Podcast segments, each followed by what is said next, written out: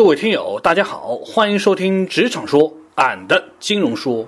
那今天啊，涛哥要来跟大家分享一个话题，那就是当自己的老板还是当别人的老板。应该说有一个现实的问题，就是我们要么被别人高估，要么被别人低估。在极少的时候呢，我们的价值和我们的价格是完全可以重合的。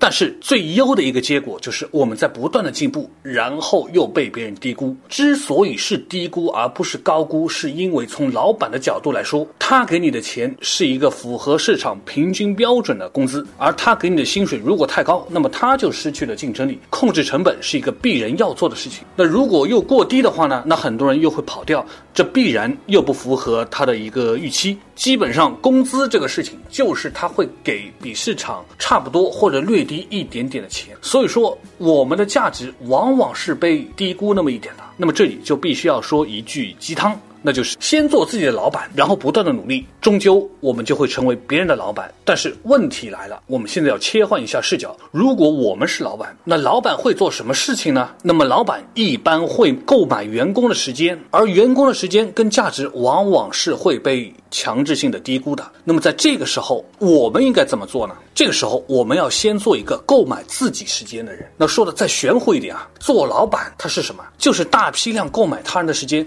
然后再以适当的价格把购买的这个时间所创造出来的价值再卖给别人。那么回到刚刚所说的，做自己的老板是随便做的吗？也当然不是。这里有一个入门的门槛必须要提到，那就是从来都只是给别人打工，也没有给自己打工的这种心态的人是不适合当老板的。因为为老板打工的人，他其实更多考虑的是我的薪水够不够，我做八个小时的班是不是四个小时就搞定了，其余的四个小时我可以打酱油，然后显。得我的成本就可以回来。那为自己打工的人呢，则是会非常的在意自己是否在工作中获得了成长。而这样的成长，就像我刚才说的，它是很难被正确的估值的，而它往往还会被低估。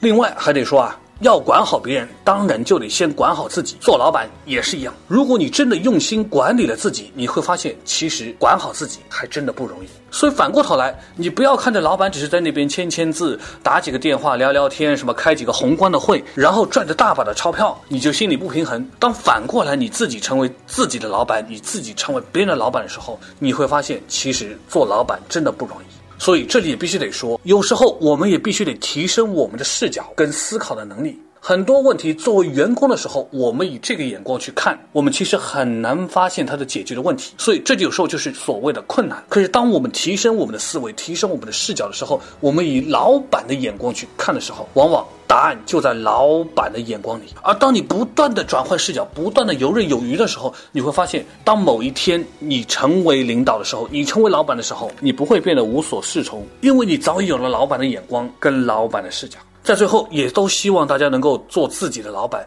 都能够有视角转换的眼光。好了，今天的节目就到这里，感谢大家的收听，咱们下周再见。